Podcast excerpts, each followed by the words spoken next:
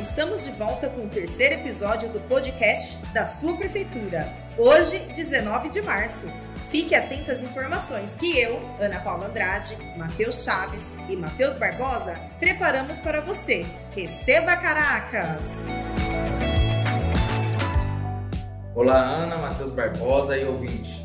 Esse episódio tem muita informação importante sobre nossa cidade. Fique até o final com a gente. Olá, Ana, Matheus Chaves e você que está nos escutando.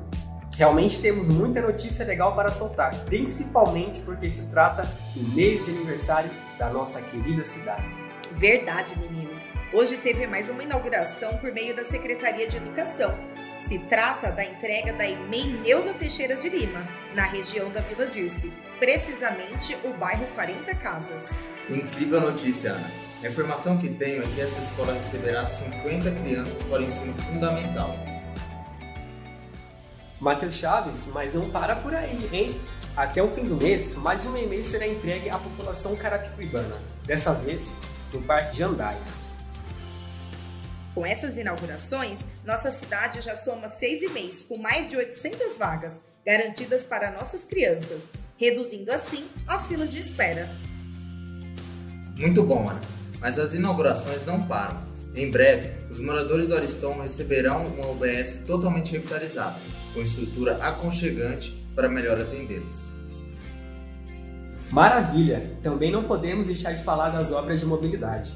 A duplicação da Avenida Antônio Faustino dos Santos segue em ritmo acelerado e em breve será concluída. Com certeza, meninos. Essa duplicação será importante, tanto para os motoristas quanto para os pedestres. E falando em mobilidade, nossa cidade segue realizando o recapeamento de diversas ruas. Certo, Matheus Chaves?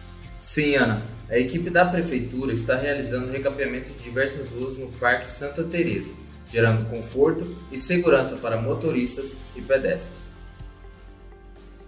Agora vamos falar sobre saúde. Nossa cidade segue como espelho no quesito combate ao coronavírus, com a vacinação e realização de testes. Começaremos a aplicar a quarta dose para idosos com 80 anos de idade ou mais no próximo dia 21. Lembrando, para se vacinar, o idoso deve ter tomado a terceira dose há pelo menos 4 meses. Maravilha, Matheus. E eles poderão ser vacinados no Parque do Planalto de segunda a sábado, das 8 às 17 horas, e em todas as UBSs de segunda a sexta-feira, das 8 às 16 horas, exceto as que estão em reforma e readequação, sendo elas o SF na Terço as UBS do Ariston, Vila Helena e Anistela. Também já tem data para a campanha de vacinação contra a gripe. Terá início dia 4 de abril e se encerrará dia 4 de junho. A vacinação seguirá por etapas.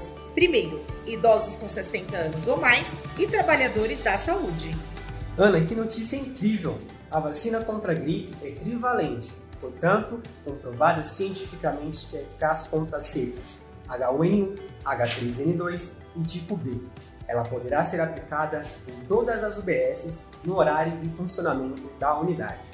Sabemos que estamos no mês temático de Março Vermelho e foi realizado dia 18, no Terminal Metropolitano do Centro, a ação em combate à tuberculose. Mas não para por aí, hein?